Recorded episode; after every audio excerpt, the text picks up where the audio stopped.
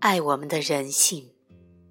虽然，也许只有圣者和佛陀才能完全体现绝对之爱。然而，处理人类相对之爱挑战的每一刻，都为我们的生命带来成圣的可能性。你是天地之子，无量开放性和有量局限性的组合。这意味着你既是奇妙，又是麻烦。你有缺陷，你卡在过去的行为模式中，动弹不得。你过于自我。的确，从各方面来看，你都不太可能完美。但无论如何，你仍然有无可言说的美，因为你核心的真实面目由爱而形塑而成。它是开放、温暖、畅通、透明境界的强力组合。无限的爱一直有办法，经由你的有限形式而发出光芒。乔治·奥威尔曾写过：“为人的基本课题，并不是追寻完美，而是准备最终被生命击败、肢解。这是将一个人之爱寄于另一个人身上无法避免的代价。”他所说的这个另一个人和我们一样不可能完美。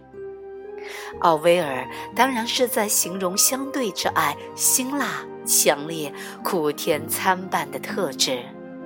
人际关系看起来完全不可能完美，因为从未符合过我们的理想和期望。我们一再迫使我们去面对心碎和溃败。直到剩下唯一的选择，既然自己肢解，我们才会如实面对生命，更开放，更能去爱。若要给绝对之爱赋予人的形式，必须学着像天空以温柔的广阔和平等拥抱着云那样，拥抱着我们和他人的。不完美。天空可以这样，因为它的包容性比云要广大的多，云一点也威胁不了它。这样，拥抱着我们的不完美，我们就可以看到，不完美标示着努力的过程，而没有阻挡爱或幸福。然后，我们可以说：“是的。”每一个人都有相对的弱点，他们造成痛苦，但每一个人也有绝对之美，远远超乎这些局限。让我们有柔软和仁慈的温暖，紧拥弱点，融化一切冻僵、可怕之处。丹麦哲学家克尔凯郭尔在著作《爱在流行》。Works of Love 中指出，真爱并不是不顾他人的缺点而拥抱他们，好像你漠视这些缺点。真爱是发现爱一个人，并不是不顾他的弱点、错误、不完美，而是要连他的弱点、错误、不完美也一起爱。正因为你所爱的人有这些弱点，你更不能回避他或疏远他。相反的，你们两人应互相扶持，休戚与共，加强内心，以克服这些弱点。爱自己也是一样。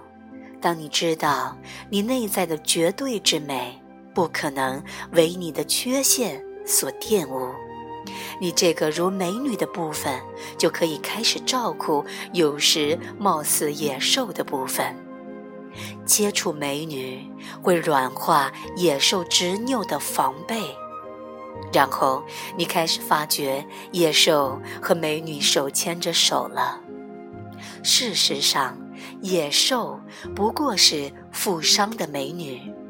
她是没被认出、失去自信的美女，不相信自己被爱、值得爱，所以引发出最兽性的情绪反应：愤怒、傲慢、憎恨、妒忌、卑鄙、沮丧、不安全感。贪于依附，畏惧于失落和遗弃。野兽选择的是一种十分局限的力量，在自我防卫中说不，并把自己紧紧的关闭。它切断另一个更伟大的力量——说好的肯定力量。就像舞者随着音乐的律动而柔顺。弯曲、流动，表现其优雅。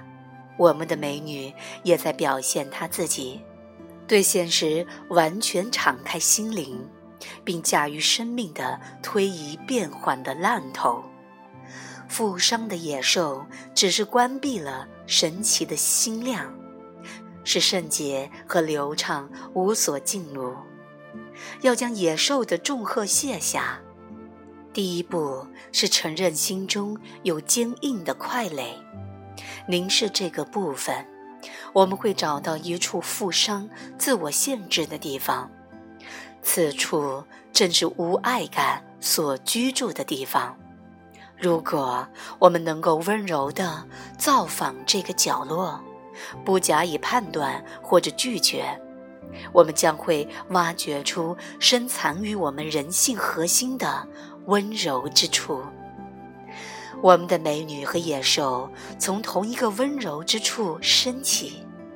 当我们与之强硬对抗时，野兽便生长了出来；而当我们去接受它时，我们就可以辨认出藏在野兽腹中失上已久的美女的轮廓。如果我们可以将温暖，和开放照射到黑暗和柔弱，以及不知道我们值得爱的所在之处，我们便开始铺设美女和负伤的野兽的姻缘之路。这，就是我们最渴望的爱：拥抱人性，欣赏自己是美丽明亮的生命。它是脆弱的。意识的不断呼喊着要从蛹蜕变为蝶，呼喊着从种子发展出新生。我们作为凡夫俗子，不断遭遇相对的失望、痛苦、损失，因此无可避免所谓的脆弱感。但一旦人心成为开放的管道，大爱得以流向世界。心就无坚不摧了。做一个完整而真实的人，意味着稳稳站在两个次元，礼赞我们的既脆弱又坚强。